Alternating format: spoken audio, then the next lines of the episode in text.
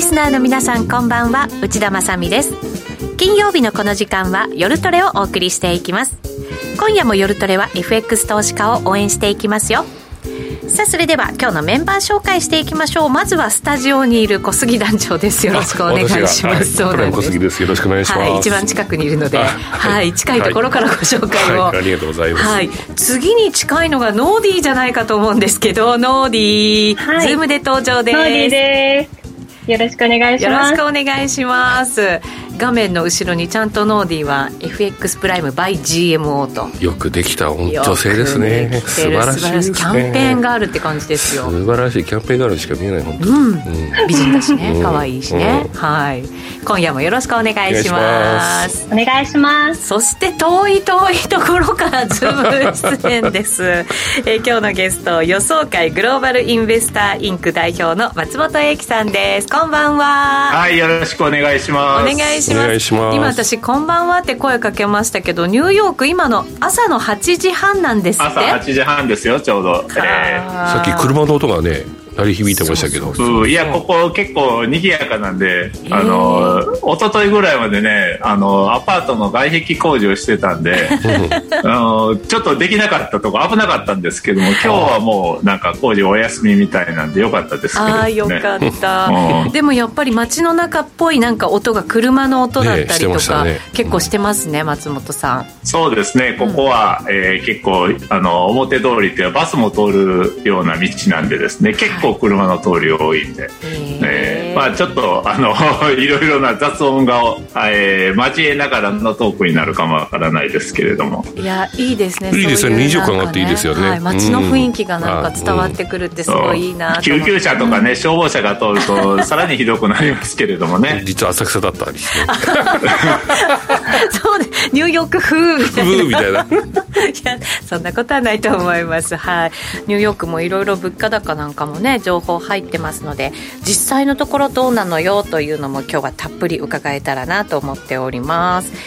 えー、この番組 YouTube ライブでも同時配信しています。ぜひ皆さん YouTube ライブもご覧になっていただいて松本さんが資料もたっぷり作ってくださいましたので、えー、その資料にも目を通していただけたらなというふうに思います、えー、またチャットもありますのでそちらでも皆さんのご意見ご感想そしてですね松本さんに対する質問であるとかトレード結果などなど入れていただけると番組の中で取り上げていきたいと思います。それでは番組進めていきましょう。この番組は真面目に FX、FX プライム by GMO の提供でお送りします。お聞きの放送は、ラジオ日経です。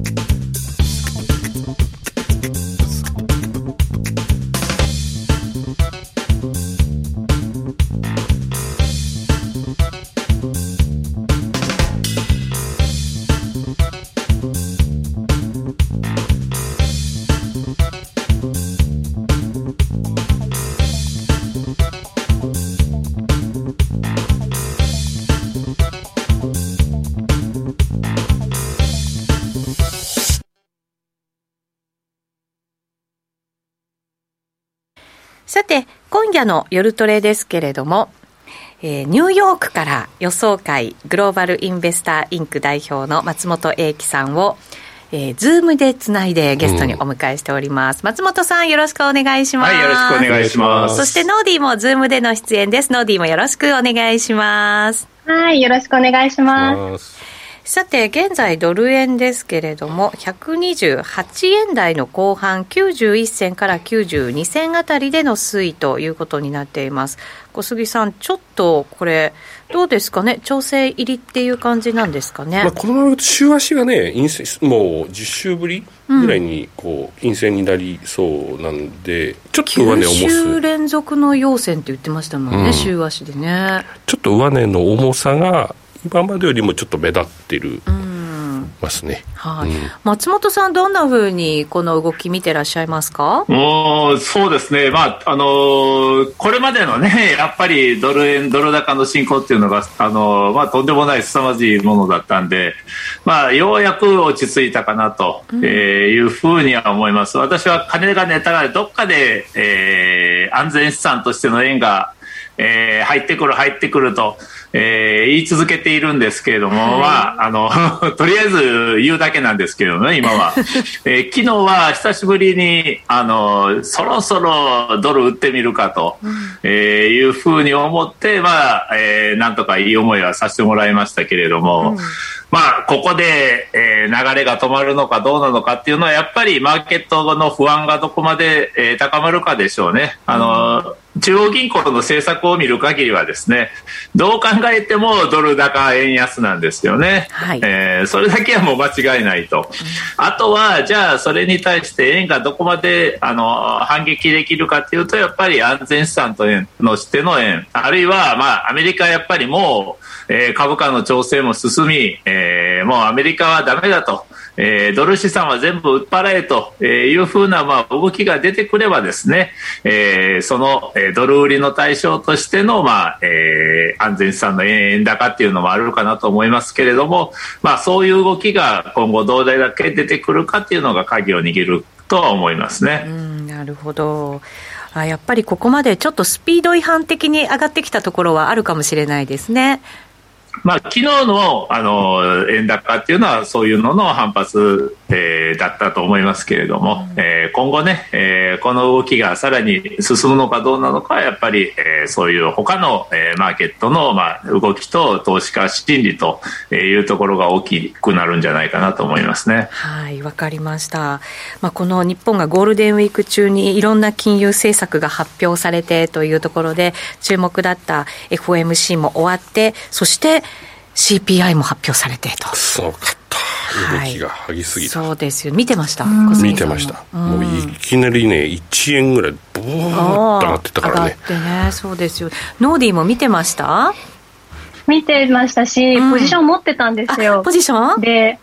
はい。であのー、ずっとロングで持ってたので、なんか下がってきちゃったな、どうしようかな、手締まいしようかなって思った時に、あのー、そのまま上がっていったんで、耐えてよかったって思ったのが、うん、えー、CPI が発表された時、うん、えー、持っててやばかったっていうのが昨日ですね。ああ、なるほど。結構ね、激しくね、上に下に行きましたけれど、はい、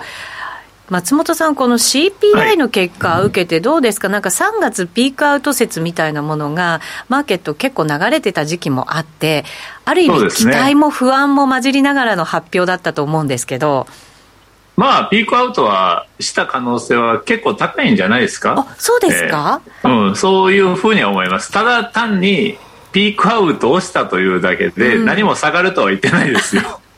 そこが問題で、ピークアウトというとみんななんか、あの、ピークアウトしたら下がるんだというふうに勝手な期待を持つと言いますけれども、それはないと思います。ただやっぱり4月、えー、の消費者物価指数、そして昨日発表された、えー、PPI ですね、生産者物価指数もそうですけれども、予想は上回りました、確かに。えー、予想上回ったというだけで、多分、まあ、えー、やっぱアルゴさんがまた入ってきてですね、アルゴリズムさんが。えー、それで、まあ、いっぺんに、えー、株売り、そして、えー、ドル売りというまあ、動きになったんだと思いますけれども、えー、ただ、よく見ると、えー、伸びは前月比、あるいは前年比でも、えー、前月からはちょっとだけですけども、まあえー、下がってるんですよね。うん、はい。えー、そこを見る限り、まあ、あのどうでしょう、これをパッと見ると、えー、じゃあ、例えば FRB の立場に立って考えると、じゃあもうこれで、えー、これ以上想定以上のインフレっていうのはないんじゃないかと。今消費者物価指数だったら前年比で、まあ、8%ちょっとぐらいの伸びですけれども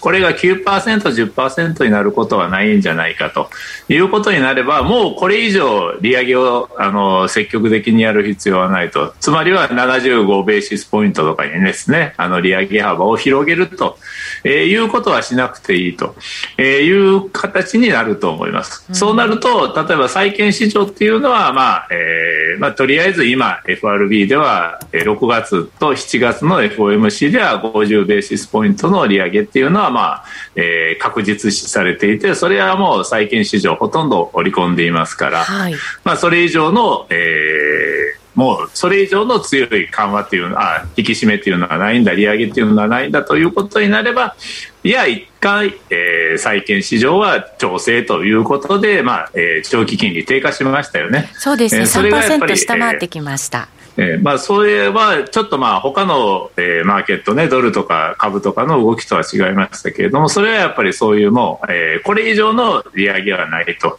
いうのはあるんだと思います。ただじゃあ、えー、ね、あの物価が下がって FRB がじゃあこれをかあの利上げの手を緩めて25に戻すとかですね、うん、あるいは1回見送るかというようなことがあるかというとそれはあの全くまだ考えられないんで。そうなると株価がやっぱり CPI の後結局下がったのはやっぱり、えー、そういう利上げっていうのはまだ十分に株式市場は織り込んでいないということなんだなというふうに思いますね。ですから、まあえー、これでこれ以上、えー、今のところは FRB を慌てさせるような、えー、物価の上昇っていうのはないという意味ではピークアウトしたと考えていいと思いますけれども。ただ、えー、じゃあ下がるかというとそれはまだもうちょっと見てみないとわからないというところでしょうね。確かにまだロシアの問題も解決しませんし、あとはやっぱりまだまだその中国のロックダウンっていうところでも、まだまだこれ厳しくやっていくよって方針は変えてきてませんから、そうなると簡単には下がってこないよというのが物価なのかもしれないですね。高止まり、うん、でももっと食料がの値段が上がっていくっていう見方もありますしね、はい、そうですね、これ、松本さん、どうなんですかね、物価、そのまあ高止まりしていくっていうのを、しばらくはわれわれも想定してトレードした方がいいんですかね、そうすると。そうですね、やはり物価っていうのは、今の状況で安定していくと、えーまあ、安定って言っていいのかどうか分からないですけれども、物価は高止まりするという形をまあ前提にいろいろなものを進めておいた方がいいと思います。ただまああのなん勘違い、えー、なかなかこれね、本当に高止まりっていうのをどういうふうに捉えるかということですけれども、結局最後は、えー、何がマーケットに効いてくるかっていうと、FRB がどう考えるのかっていうのが一番のポイントになるでしょうから、はい、えー、そういう意味で言うとですね、とりあえず、えー、7月までは、えー、今の状況だと、えー、大体のところは織り込んだというふうに見ていいと思います、うん、ただじゃあ7月以降どうなるかというのはまたこれは別の話なんで例えば9月もやっぱり50をやるのかとさらに、えー、もっともっと利上げを進めるのかどうなのかっていうのはまだ、えー、十分織り込まれていないんでですね、うん、結局、えー、今の高止まりっていうのが、えー来月、あるいは再来月と、えー、7月の FOMC までですね、例えば CPI がやっぱり8%ぐらいの、えー、上昇率をずっと維持しているのであれば、今度はいや9月以降もやっぱりずっと今のペースでやっていくあるいは3%を超えても政策金利をさらに、えー、引き上げていくんだというふうな見方が改めて台頭しています。してきますからそうなるともう一度、えー、そのインフレに対する警戒感とか利上げに対する警戒感っていうのが高まってくると見ておいた方がいいと思いますね。まあ、結局 あのパウエルさんじゃないけれども今後の数字を見るしかないというところだと思いますよ。確かにそうですね。あの環境がそう簡単に変わるわけではないですからね、なかなかこれがね、落ち着くってことも考えにくいのかもしれないですねこの2会合先までこう、はい、決めてきてるっていうか、あれ、すごい珍しいことらしいですね。今までないんですよね。逆にそういった意味では、今は非常にやりやすいといえばやりやすいんですよね。2会合先まで大体あの決まっているわけですからその間っていうのは、まあ、あのやりやすいといえばやりやすい、えー、状況ではあると思います、まあ、もちろんサプライズがこの先なければの話ですけれどもね。それやっぱり2回後先までこう公表してるっていうのは、その株価であるとか、他のマーケットをちょっとこう、あの落ち着かせたいっていう意味もあるんですかね？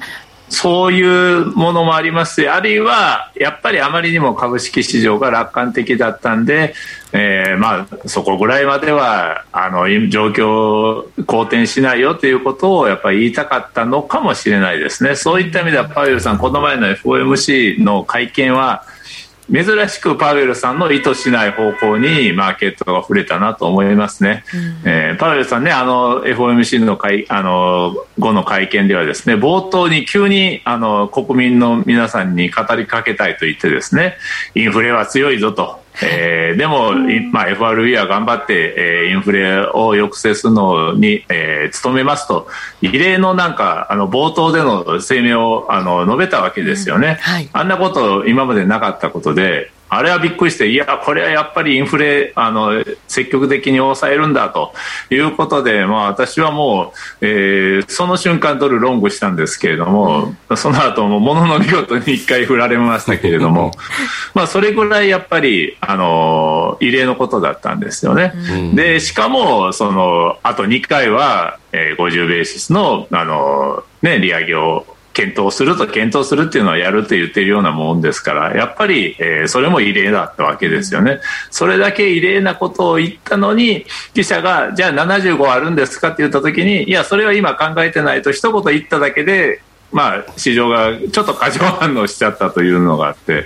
あれはパウエルさんはちょっとしまったなと思ったのかも分かんないですね。ですから、まあえー、もう一度昨日のね、えー、講演でもパウエルさんやっぱり2回50ベーシスはやるのが今のところ妥当だというふうなことを、まあ、あのもう一回言ってますから、やっぱりこの、えー、ところ7月までは、えー、積極的な利上げをやるんだぞというのは、メッセージっていうのはちゃんと、えー、受け止めておくべきだと思いますね。ですね、それだけの異例のインフレが起きてるっていうことになるんだと思うんですけど、ただやっぱり雇用統計なんか見ると、賃金まだまだなんか好調というか、うん、だから賃金インフレっていうところがこう起きてしまっていると、これ、なかなかやっぱり止まらないインフレのサイクルって感じがしますけどね。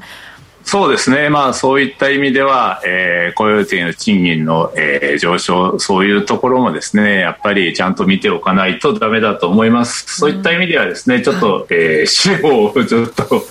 せっかく作ったんでですね、はい、見ておきましょう、はい、えー、インフレやピークアウトでちょっと主要物価指数の推移というグラフがあると思うんで。うんまあ、そのプット君を、えー、見ていただくと分かると思うんですけれども、えー、前年比で見ると、えー、生産者そして消費者ですね、えー、紺色の部分と赤の部分は、えー、4月から3月から4月にかけては伸び悩んでいるとそして、えー、時間当たり賃金もちょっとだけでも下がっていると。えー、これを見る限りは、まあ、とりあえずここから先さらにひどい、えーまあ、あの物価上昇にはならないというのはあると思うんですけれども一方で、えー、PC ですね、えー、マーケットは FRB が一番、えーまあ、あの注目しているという PC これに関してはまだ上昇が続いているということですね。これはなぜかというと、やっぱり先行性のあるのは、えー、生産者物価指数なんですね。はい、生産者物価指数というのはやっぱり、えー、一番あのすぐにあの商品価格が上がれば原油が上がればやっぱ卸売物価生産者物価っていうのはすぐに上がりますし食品価格が上がればすぐに反映されます、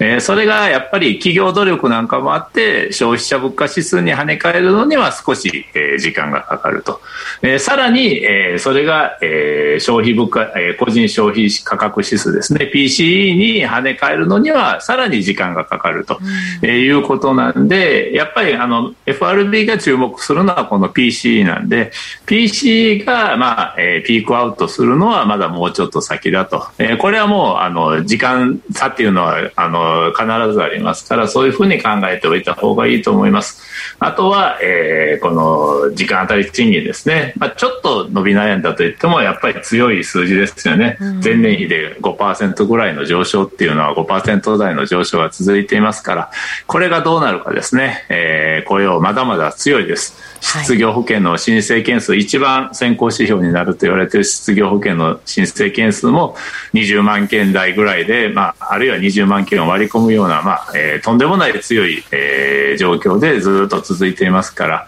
雇用はまだまだ、えー、それこそ雇用はまだピークアウトしてないと思いますから、うん、えー、まあ、これをまず抑えるっていうのが多分 FRB の一番の仕事なんだと思うんですよね。はい、えー、利上げを行うことで雇用を、まあえー、ある程度落ち着かせると、えーまあ、もちろん雇用を落ち着かせるのが目的じゃないんですけれども雇用を落ち着かせないと、えーまあ、時間あの賃金上昇圧力も収まらないと、うん、えー、いうことになれば物価も収まらないということになりますからやっぱりまず、えー、時間当たり賃金が下がってくるまでは、えー、ちょっと、えーまあえー、インフレに対しては警戒感は持ち続けるべきだと思いますね。うんパウエルさんもその雇用がもしかしたら一時的にはちょっと厳しくなるかもしれないけれども、うん、中長期的に見たらもう全然いいんだよっていうような最近言い始めてるので、でね、やっぱりちょっとなんかこう痛みはあるんだぞっていうような引き締め方っていうのは考えておかなきゃいけないのかなと思ったりしますけどね。ね必要でしょうね。うん、確かにそうですね。まあね、もうね、雇用と、その雇用の安定と物価の安定っていうのはやっぱり相両立できないものですから、はい、物価がここまで上がっちゃうと、まあ雇用をある程度犠牲にしなければならないっていうのはもう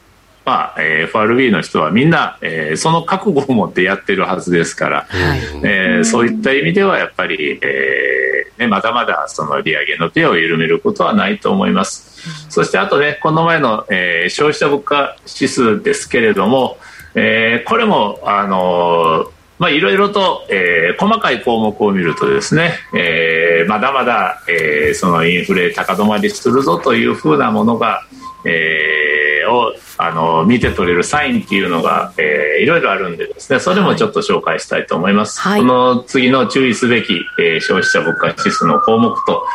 いうところですけれども、まあ、あの前年比の方、えー、を見ていただけるとですねまあ、確かに、えー、3月から4月に、えー、向けて、あ、今救急車になってますね。なんか、ものすごいニューヨークっぽい。映画みたい、ね、そう、見て、そうですね。いいですね。あの、サイレンの、あのね、音の質が違いますからね。違いますよね、なんか。なんか、あ そして、で、なんだ、えー、そう4月に向けて伸び悩んでますけれども、はい、その中でやっぱり、あの、エネルギーとかですね、そういうのが上昇する、あるいは、えー、今回4月、えー、大きく伸びたっていうのは、航空運賃と宿泊料金。なんですよね、はい、えー、その辺がまあ上昇のまあ犯人だとされてますけどもこの辺はもう一時的なもんです、えー、パウエルさんじゃないですけれどもトランジトリーですね、えーまあ、アメリカはもうマスクマンデートもなくなってですね、えー、別に店内でもマスクしなくてよくなったし、はい、えー、もうほとんどまあそういった意味では今回やっぱりニューヨークに戻ってきて一番、えー、変わったなと、元に戻ったなと感じましたね。それぐらい、えー、急に、えー、まあ、街が活気づいているというか、もうあまりコロナを気にする人いなくなっていますから、こっちでは。そうした中では、やっぱりこの夏は旅行するんだと、えー、去年も一昨年も、えー、行けなかった分いっぱい行くんだという人は多いでしょうから、まあ、えー、そういう人たちの一時的な需要があって、航空運賃とか宿泊料金が上がるの、これはもう間違いないですけれども、これは、えー、あんまり気にすることはないと。はいえー、みんなとりあえず一通り旅行したらそれでね満足しますから、えー、ちょっと金使いすぎたということでねその後はもしかしたら引き締まるかもわかんないですけど、ね、そうですね。はい、ただ、えー、住居費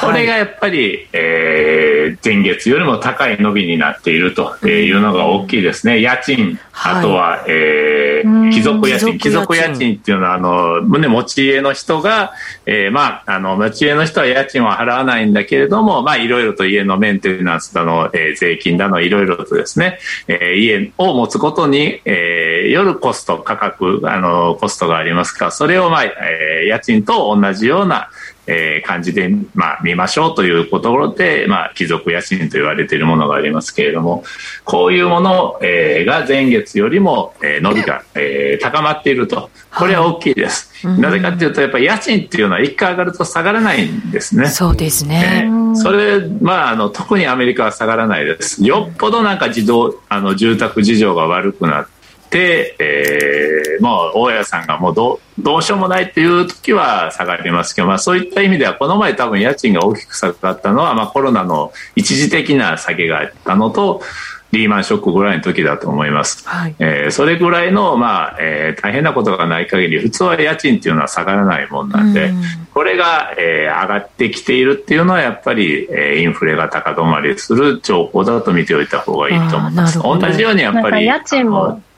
賃金もね、えー、下がらないんで、これもね、あの景気がちょっと悪くなったからって言って、まあ、賃金下げていたらね、えー、従業員たまったもんじゃないんで、やっぱりこれも下がりにくい、下方硬直性のあるもんですから、うん、この辺が、まあえー、高止まりしているっていうところは気をつけた方がいいと思いますね。うん、ノーディー何かある？いや、なんか家賃も、あのあ家賃も家賃も住宅買う時のお金もアメリカってあんまり下がるイメージないなって思って、で、これどんどんどんどん買えないし、賃金は、まあなんか、賃金、え、時間給自体は上がってるけど、あの、ちょっとね、あの、雇用が諦められるっていうのはなんかちょっとまた苦しくなる話だなと思って聞いてました。ただそこを抑えないとこのインフレが収まらないっていう、やっぱりこう、ね、ね、苦しみですよね。えーまあ、家賃もね、いろいろからくりがあってですね、こっちでは家賃を下げないで、あの家賃はそのままにして、1か月とか2か月とか契約更新の時に無料のえー、フリーレントっていうのを上げるとかですね。そういう形で、まあえーまあ、あの安くするっていう手もあるんでですね。それがどこまで家賃の、えー、上昇に反映しているかっていうのはちょっと、えー、微妙なところなんですけれどもね。ですからもう基本の家賃っていうのは変えないで、えーまあ、じゃあその代わり1か月2か月、えーまあ、ただにしてあげるよと。そういうふうに住宅事情が悪くなるとまずはそういう手を打ってくるんですね。それでもダメな場合は大家さん家賃も下げますけれども、よっぽどのことがない限り家賃というのは1回上がると下がらないというふうにまあ見ておいた方がいいと思いますね。逆に家賃が下がり始めるということはよっぽど景気が悪くなったということなんですよね。住宅自自体のなんか動きも、ローン金利結構上がってきましたけど、それでもまだまだ建てたいという人たちが多くて、木材も高くてって話もあるんですけど、このあたりどうですか？そうですね、まあ、その点に関しても、やっぱり FRB の政策と、まあ、非常に、えー、密接に関係していると思います。というのも、えーね、この前の FOMC では6月から、えー、バランスシートの縮小と。いうのを始めました、えー、それはいいんですけれどもでしかも、まあ、内容も特に、まあえー、想定通り、えー、特にサプライズはない内容でしたけれども問題はその、えー、縮小の仕方ですね、えー、今のところはいわゆる、まあえーまあ、借り換えをやらないと、えー、償還を迎えて、えー、リーパーチェイスをやらないと償還を迎えた、えー、債券ですね。FRB が今持っている、えー、償還を迎えたアメリカ国債とか住宅ローン担保証券っていうのを、えー、これまでは、えー、償還を迎えても同じ額だけまた新しく買ってですねそれでバランスシートを維持していたんですけれどもここから先はそれをもう借り換えをしないと買い替えをしないともう一度買わないということで、えー、自然に、えー、その分だけ、えー、どんどんどんどんバランスシートが縮小していくという形でやりますよというふうになっているわけですよね。えー、これはまあここまではまあ何の問題もないんですけれどもただ問題は普通の国債はいいんですよね十分あの短期債もあの十分な量を買っていますから、えー、短期債はどんどんどんどん償還を償還を迎えますから、えー、その分をまあ、えー、追改めてリッパーチェイス再購入しなければそれでどんどんあのバランスシートを縮小できるんですけれども問題は住宅ローン担保証券なんですね、はい、こっちの方はやっぱり住宅ローンなんであの性格的に、えー、期限の長いものが多いと。えー、いうところですね。ですから、えー、うまく、えー、都合のよよく、都合よく召喚を迎えてくれるものが、えー、どんどんどんどん出てくるかというとそうでもないと、うん、えー、いうことなんですね。ですから、こっちの方は下手をすると、あの、召喚を迎えた分の再購入をしないだけでは予定通りの、えー、バランスシートの縮小を、えー、達成できない可能性があると。うん、そうなると、えー、まあ、あのー取る取る選択肢は2つあって、まあ、償還がないんだったらとりあえずしばらくそのままにしときましょうかというのとやっぱり、え、それでは良くないからちゃんと、え、予定通りバランスシートを縮小するために、え、今持ってる、え、住宅ローン担保証券を、まあ、市場で積極的に売りましょうと、え、いう可能性が今後出てくると思います。でそれをやっぱマーケットかなり懸念していますから、うん、そうなると、えー、当然ながら住宅ローン担保証券の、えー、金利は上がります、えー、そうなるとそれが住宅市場に、えー、まああの大きな打撃を与える可能性もあるということでそういうあのまあ、いわば、えー、市場での売却がどれぐらいの規模になるのかあるのかないのかそしてあった場合はどれぐらいの規模になるのか、えー、そしてそれが、えー、住宅金利の、まあ、ローンの、まあ、市場にどれぐらい影響を与えてどれぐらい金利が上がるのかというところこの内容次第では住宅市場にもかなりの痛手になる可能性がありますから、うん、えー、この部分は注意が必要ですね、うん、ただこれインフレがなかなか収まらないぞってなった時に FRB はそういった政策を取るといういう可能性もあるんですかね？そうですね、まあ、あの予定通り行うっていうのはやっぱりあの人たち一回言ったことはあの愚直にまあ、あの実行する人たちですから、えー、当然ながら、えー、縮小があの進まない。それで、まあ、それでもインフレが収まったら、まあ、とりあえずほったらかしておきましょうかっていうのもあると思いますけれどもインフレが収まらなければやっぱり、えー、積極的に市場で売るという選択肢が出てくると、えー、これはねあの方針変更なんでもちろんちゃんとアナウンスはあるでしょうけれども、えー、そうなった時の影響っていうのは結構大きいと思いますね。そうですね。それもしっかり見て利上げ、うん、あ、大丈夫ですか？あの、利上げされるじゃないですか。それで、あの、米株は、まあ、今、足元もちょっと下がってますけど、下がってきて、で、こう、アメリカにいればそれでも賃金も上昇しているかもしれないんですけど、日本で投資とかしている私たちって、どういうインフレ対策をすればいいのかなっていうのがちょっと気になるんですけれども。難しいですね、それはですね。うん、まあ、あの、マーケットで トレードするしかないと。ただね、あの、アメリカ国債っていうのをね、あの、直接トレードするっていうのはなかなか難しいですから、ね、やっぱりそれ以外には特に対策って言ってもね、えー、結局マーケットが動くというだけの話なんでですね、えー、どうなんですかね。アメリカではね例えば今結構個人向けのあのインフレ連動債いわゆる Tips っていうやつですよね。うん、Tips っていうやつが、まあ、えー、人気が出ているというか、まあ、それを購入しようという動きはありますね。あれ、アメリカ国債もやっぱり個人でも買えるんで、ちゃんとアカウント、口座さえ開ければ。えー、その中でやっぱり、えー、インフレが上がったらその分、えー、利回りが高くなるインフレ連動債ですよね。それを、まあ、えー、ポートフォリオに組み込もうという動きっていうのは結構強まってきていますけれども、まあ、それ以外はもう本当に、えー、マーケットの動動向を見越して何らかのヘッジでトレードを行うというぐらいしか本当にないと思いますよね。あの FRB 関係者の中では5%ぐらいまでいかないとだめじゃないかみたいなね、うんうんうん、声も出てる中ですから、うん。うん。だから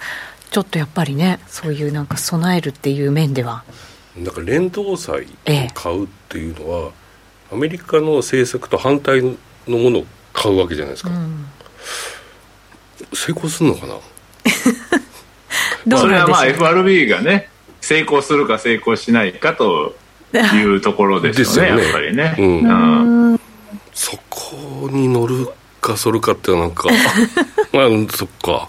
なるほどね,、うん、ねなんかちょっと難しい局面ですね。マーケットちゃんと注視してっての大事だけど。うん、そうですね、まあ、結局ね FRB の今のその政策転換引き締め政策がどれぐらいの速さで効果を出してくるかによって全部局面は変わってくると思いますからね、うん、ただやっぱり金融政策っていうのはどうしてもまあ時間がかかると。そんなすぐに、ね、昨日利上げしたから今日からインフレが収まるということはこれはありえないですから。やっぱり数ヶ月半年1年ぐらいのスパンを持って徐々に効果が出てくるもんですから。まだしばらくはね、えー、そういうことはないとは思いますけれどもね。そうですね。だからこそやりすぎるものでもあるというのがなんか金融政策って感じがしますけどあの質問が一つ入っていて家計の貯蓄率急落していませんかという、これ、アメリカでは松本さん、どうなんですか、こう株なんかも結構下がったりもしてますしね。まあ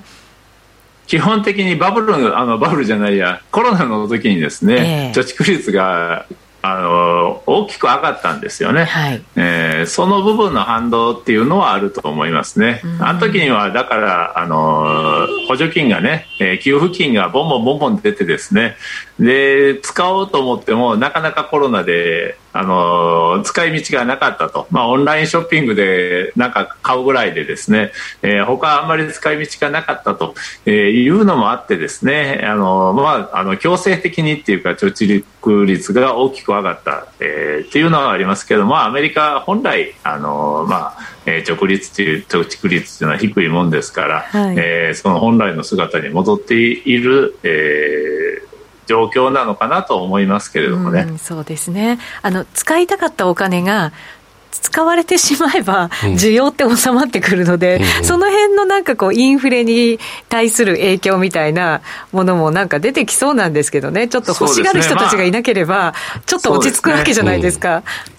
まあ旅行、さっきも言いましたけど、旅行もね、本当にこの夏は本当にもうどっと出てくるでしょうし、まあ来年ぐらいまでは出てくるかもわかんないですけど、それぐらいでまあ一巡すると。ですから需要面はですね、やっぱりそういった意味ではコントロールしやすいんですよ。需要面っていうのはですね、はい、FRB がやっぱり金融を引き上げればそのだけ需要は減ってきますから、えー、その辺のところはやっぱりコントロールしやすいと。まあリーマンの時はやっぱり、えー、需要面の問題でいろいろな、えーー、問題が起こりましたからですから FRB が積極的に緩和したことで、えー、まああのまあマーケットの,、まあ、あの急落も止まりましたし、えー、緩和すれば需要は出てくると、えー、そして引き締めれば需要は抑えられるというのはあるんですよね、ただ、まあ、今回の、えー、インフレっていうのはやっぱりそれ以上に供給面の不安っていうのが高いですから、はい、供給面というのは FRB がどう動こうがないものはないんですよね。作れないものは作れないというのがありますから、まあえー、結局最後は、えー、供給不足がどれだけサプライチェーンの問題が、えー、解消できるかというのが一番の、えー、ポイントになると思いますね、うん、そういった意味では中国でロックダウンが続いているっていうのはこれは大問題ですし、えー、原油が高止まりしているっていうのもこれも大問題ですね、はい、えー、原油の高止まりもなんだかんだ言って結局、えー、投資不足によってですね、えー、産油国の生産能力が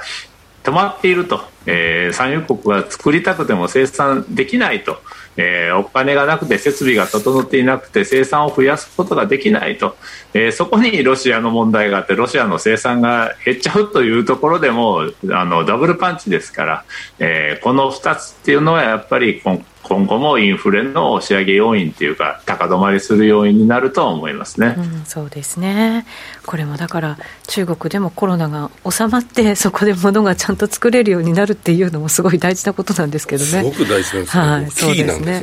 ね本当そう思いますね、うん、一旦お知らせ挟みましてまだまだ松本さんのお話伺っていきたいと思います初心者サポートが充実していて、スキャルもし放題の会社を選ぶなら、最大11万円の口座開設キャッシュバックプログラムを実施中の FX プライム by GMO。人気のスマホハイスピード注文は待ち時間なしの連続発注を実現。チャートを見ながらスキャルでもスイングでもサクサクお取引いただけます。毎月開催の豊富なキャンペーンやセミナーはもちろん、トレードも情報もやっぱりプライムで決まり。株式会社 FX プライムバイ GMO は関東財務局長金賞第259号の金融商品取引業者です。当社で取り扱う商品は価格の変動などにより投資額以上の損失が発生することがあります。取引開始にあたっては契約締結前交付書面を熟読ご理解いただいた上でご自身の判断にてお願いいたします。詳しくは契約締結前交付書面などお読みください。お聞きの放送は、ラジオ日経です。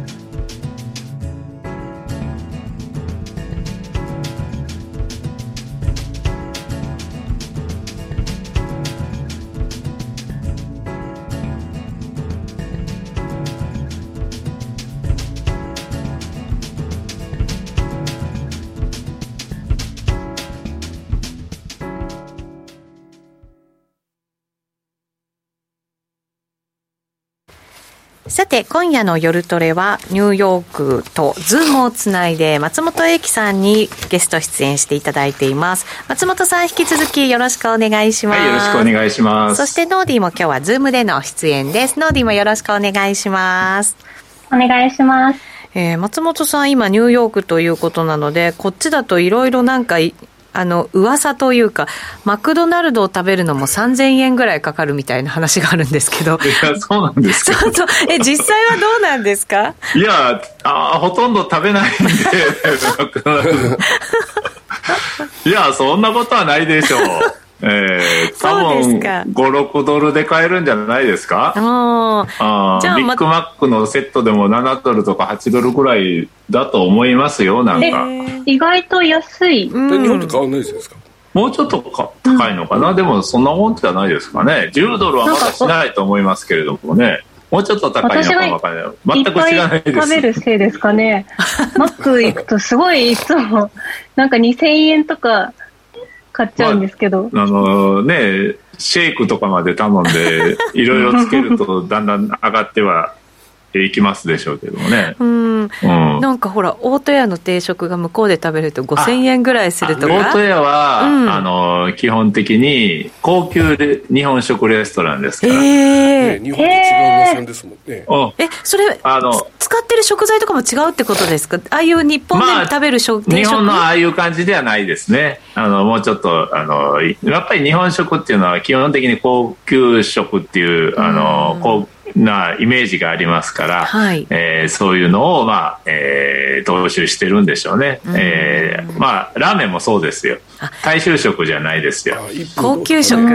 あれはヌードルスープなんで、はい、あのスープなんでね基本的に。だからあのほらスープになるとねスープのそういう材料にいろいろ高級なものを使うといくらでも、まあえー、いいものができるっていうか、うん、えー、そういった意味では、まあ、20ドルとかねそれぐらいのラーメンもありますからね、えー、まあ、それをまあ普通に、えー、アメリカ人食べてますけどね今ラーメンブームなんで。ブームなんですね、これはねもともとそうやってねあのピザの感覚ではアメリカ人ラーメン食べないですからね。うん。だからピザが20ドルしたら多分ワンスライスでね、とか、まあ2切れぐらいでピザが15ドル、20ドルしたらアメリカ人絶対に食べないでしょうけれども、はい、そこにいくらなんか素晴らしい、あの、ね、えー、素材が乗っていても、具材が乗っていても多分ピザは食べないと思いますけれども、まあ、えー、ラーメンは逆にあのそういうもんなんだと思ってますからね。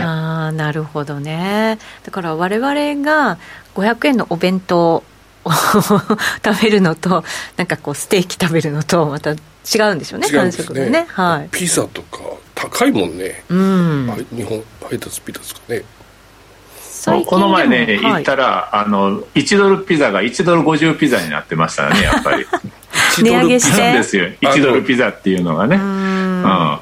えー、そこが1ドル50にちゃんとあの なんかテープ貼って例を5に変えて1ドル50で売ってましたね。アメリカ人でもピザは本当にラーメンみたいなもんなんで飲んだ後ピザ食べていこうっていうふうになりますからね。もう絶対に食べれないですけれどもね。若い時でもちょっと抵抗ありましたけれどもね。全然胃がすっきりする感じがしないですね。かなり重たくなりそう。ですよ、ね、まあ、アメリカの人からするとやっぱラーメン同じ感覚なんですかねああ、そうかもしれない。締めラーメン締めピザ締めラーメンないでしょうっていう感じなんでしょうね。ね、まあ、高級品ってことですもんね、ね、うんなるほど。じゃあなかなかこう暮らしにくさみたいなやつっていうのは松本さんまだそんなに出てない感じですか？まあ、ちょっとずつちょっとずつね、やっぱりそういうところで現れてはいますけれども、まだなんとかなっているとは思いますけれども、ただ多分地方の人はですね、えー、ニューヨークはいいんですけれども地方の人はガソリン代の上昇そして、まあえー、冬場だったら暖房油の上昇ですよね。これは大きいと思いますよ、もうそれは本当にあの直結するんで生活に、はい、えー、その辺は絶対に苦しいと思いますね。ニューヨークはねそれがないんでね、えー、基本的には大丈夫ですけれどもね。うん。なるほどね、えー、なんか日本だと家電量販店にもう物が少しずつなくなってきてるなんていう。あそうなん中国でやっぱり製造がなかなかできてないのでそういうのを今日の夕方のニュースで見ましたよ、ニューヨークはそういうことはないんですか？うんやっぱりねあの売れ筋のものがあのなくなっても次に入ってくるまでに時間がかかったりとかそういうものことはちょっとずつ出てきていますね。あの全部の商品がなくなって棚がスカスカということはなってないですけれども、えーまあ、やっぱりあの補充ができていないとえー、というのはありますね。ですから、売れ筋のよく売れる商品の方が、実は、えー、品薄になってたりとかっていうのはあると思います。うんなるほど。物が足りないってなると、やっぱり物の値段って下がらないですからね。下がらないですよね。でかつ、中古市場にそれを求めに行く。ことって、アメリカの人たちもするんですか、日本だとメルカリとかもうやっぱりね、その辺はあの向こう、アメリカ人の方が多分中古に対するその抵抗感っていうのは少ないと思いますから、えー、そういうところでは、まあ、いろいろとあの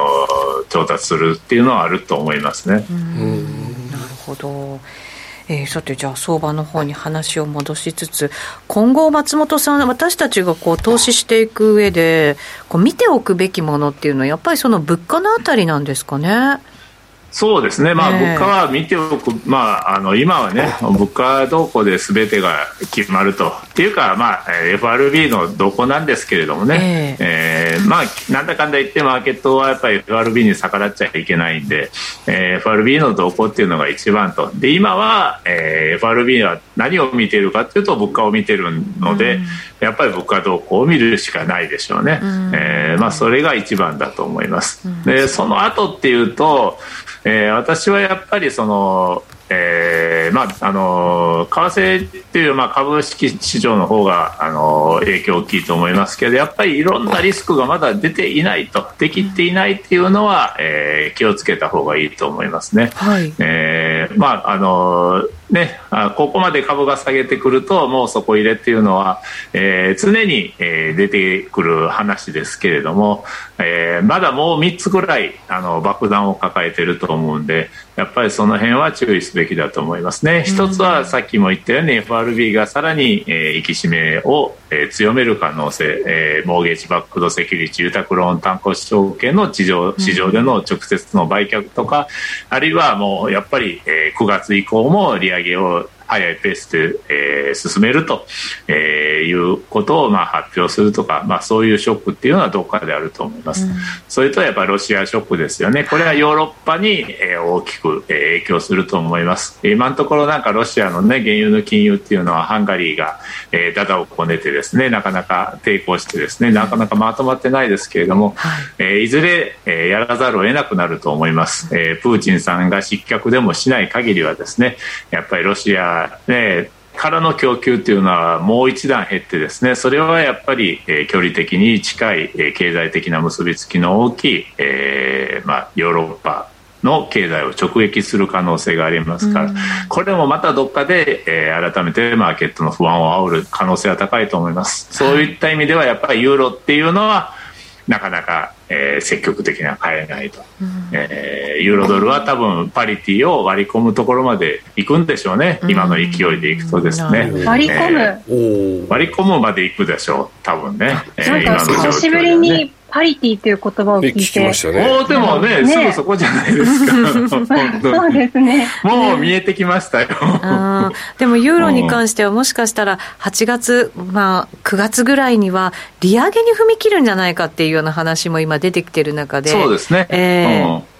ですからね、まあ、あのそれがたまにユーロの買い材料にはなると思います。ただ、利上げに関してはやっぱり FRB の方がペース早いですし上手ですから、はい。えー、結局、まあ、あのもちろんユーロの、ね、経済が、えー、そんなに危ないくないということであればユーロの利上げっていうのはユーロの買い材料になると思いますけれどもやっぱりどっかでねそのロシア問題ウクライナ問題が、えー、もう一回ユーロ経済まあ、直撃してユーロの景気が悪くなると経済が悪くなるというふうな懸念が高まった時っていうのはやっぱりリスク回避のユーロ売りっていうのは、え出てくると、えー、そっちの方がやっぱりインパクト強いかなと思いますね。そ、ね、してもう一個はやっやっぱりロックダウンが続いている中国ですよね、はい、最近チャイナショックっていうのがあんまり聞かれていないですけれども、はい、聞かれていないだけにやっぱりちょっと警戒はしておいた方がいいと思いますね、えー、本当に中国発の株価急落とっていうのはね最近見られていませんけれども、はい、やっぱりここまであんだけのロックダウンをやったら景気が悪くなるのは当然なんで、えー、それはもう2年前に、えー、全世界が経験したことですからねやっぱり。えー、それだけにあの今後、まあえー、中国政府がどのように政策を展開していくのか、まあ、これは、ね、やっぱり政治的な判断があるんでですね、えー、なかなか予想は難しいところですけれどもやっぱりここまでやっただけでも、えー、近い将来なんかまた、えー、チャイナショックがある可能性はあると思います。その3つのリスクっていうのをとりあえず、まあ、本当はね、えー、よく言えばさっさとそういうのは全部あの悪いものは出尽くしてほしいとは思うんですけれども、はい、えー、まあ、あのそうなれば、えー、本当に、えーまあ、経済底打ちっていうのもあるかもわかんないですけれどもその3つがくすぶってる間はやっぱりやっぱりあのリスクオフの動きリスクを警戒するような方向性をずっとあの取り続けておいた方がいいと思いますね。中国に関しては秋に共産党大会もあって、うん、それまでにはなんとかやっぱり景気も浮揚させておきたいということで、うん、景気対策も今打ち始めてるところではありますよね。そうそうなんですよね、えー、ただ、まあえー、その景気対策も今の中では多分全世界の、えー、流れにまあ背いてというか、うん、逆らって何らかの景気浮揚策を打ち出すわけですからそれがどこまでの効果があるのかというのはまあ微妙なところですよね。うんそうですね。この3つ FRB の引き締めがさらに強まることロシアショックそしてロックダウンが続いている中国の動向、うん、ここをしっかりと見ながら我々はトレードをしていかなきゃいけない。松本さんがずっとおっしゃっている日本円の出番っていうのがそうするとあるわけですかね。いやその3つがなんかあのまあね経済のさらなる落ち込みと、ね、株価の急落につながれば、はい、えー、あんまりいい話じゃないんですけれどもね、えー、日本円の出番はまたやってくるかなと思いますよ。あとは、まあえー、日銀がどうするかですよね最後の一押しを押すのはやっぱり日銀の方針転換だと思いますけれどもね。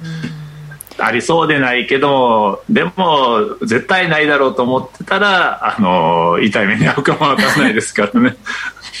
そうすると4つ目のリスクが日銀というそこがリスクことになるのかも、まあ、それはあの変わるわけですから、ドル円限定でしょうけれどもね。あまあそうですね。ただなんか他の通貨に対しても円結構売られてきた面もありますからそういったところの反転というなんかこう動きになった時のスピード感っていうのはなんかありそうな気がしますけどね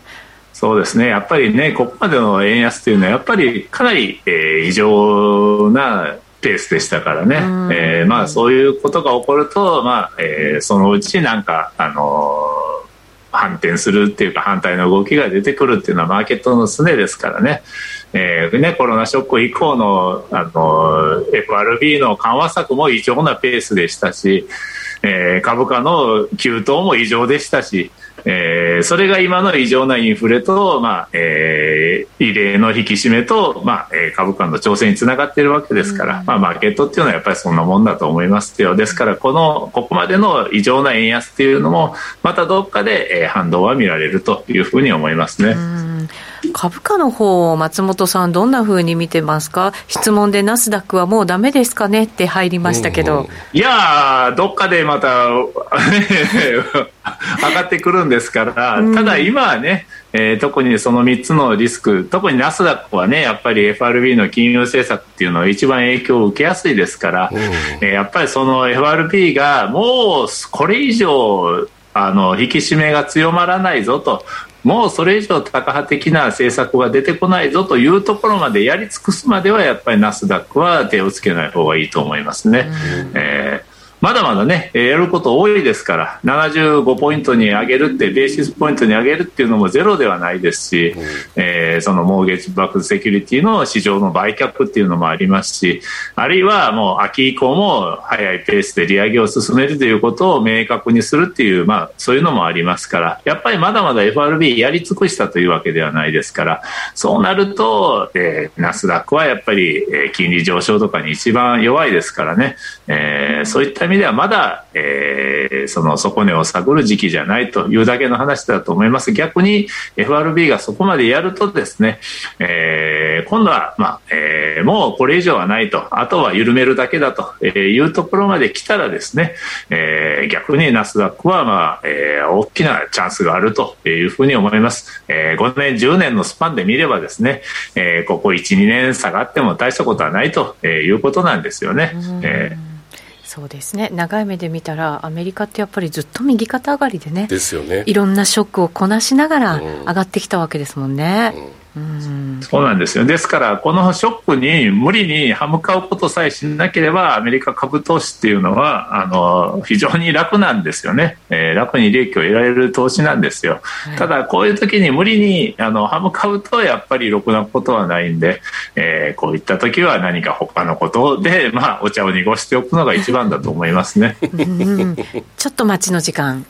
まあ、こういう時はやっぱり動いてるね、うん、FX とか。おそうですよ、うん、他のもの、他でね、いろいろとあるんで、わざわざ難しい相場に、えー、突っ込んでいく必要はないと思いますね、本当に。そうですね。松本さんなんかおすすめの今のなんか通貨ペアみたいなのあります？今はですからやっぱりユーロドルのショートですね。ユーロドルもう、はい、もう、まあ、パリティ割り込むまでは、あの、ずっとそういうふうに、えー、ここまで来ると、まあ、あの、マーケットの性格上やっぱり、あの、霧のいいところまで行くというのはあると思いますから、うん、えー、まあ、ロシアショックがあれば、えー、ロシアショックがあっても、FOMC のそういうね、えショックがあっても FRB ショックがあってもやっぱりユーロドルは下がる方向に行くでしょうからね、えー、そういった意味ではやっぱり、えー、ユーロ特に、まあえー、ユーロドルですね。ドル円に関してはやっぱりまだ、ね、ちょっとわからない部分があると、えーねあのーまあ、FRB と日銀の違いを見る限りどう考えてもドル高なんだけれどもそういう、まあ、安全資産としての円というのも無視できないというところでちょっと難しいですねドル円の方が。確かにそうですね、うん、えー、短めに FX これがいいというふうに書き込みにありますけど個人投資家の方々どうですか？小杉さんの肌感覚で。今日ねたまたま会社で話をしてて、うん、いや昨日出勤がここ最近で一番多かったんですよ。で社内で話が出てて、うん、あそうなんだと思って。でその時にああ結構みんなやられてんのかなと。やられてる時って出勤が多いんですか？要はあの FX だけに限ったことじゃなくて、うん、株とかあのあの暗号資産とか、はい、そういったところでちょっとお金が足りなくなってきてるのかなってい。う補填しなきゃいけないみたいな。調整をしなきゃいけない局面に入ってきてるかと思ってこれもしかしたらちょっと一回戻るかなとか。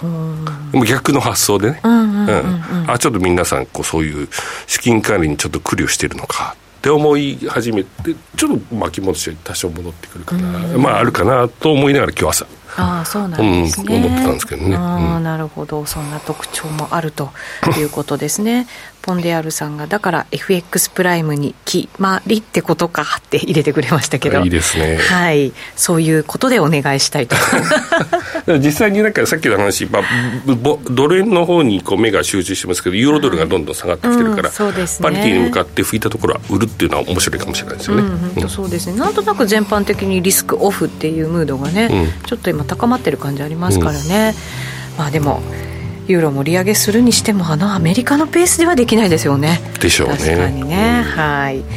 ということで今日はニューヨークから松本さんに参加いただきました。ありがとうございました。ノーディーも Zoom でのはい登場でした。引き続き延長戦ちょこっとやろうかなと思いますけどどうでしょう、ね、ノーディーのそうトレードトーク聞きたいよね、うん、そうですね。じゃあちょこっとだけやりますのでぜひお付き合いください、はい。ラジオの前の皆さんとはお別れです。この番組は真面目に FXFX プライム by GMO の提供でお送りしました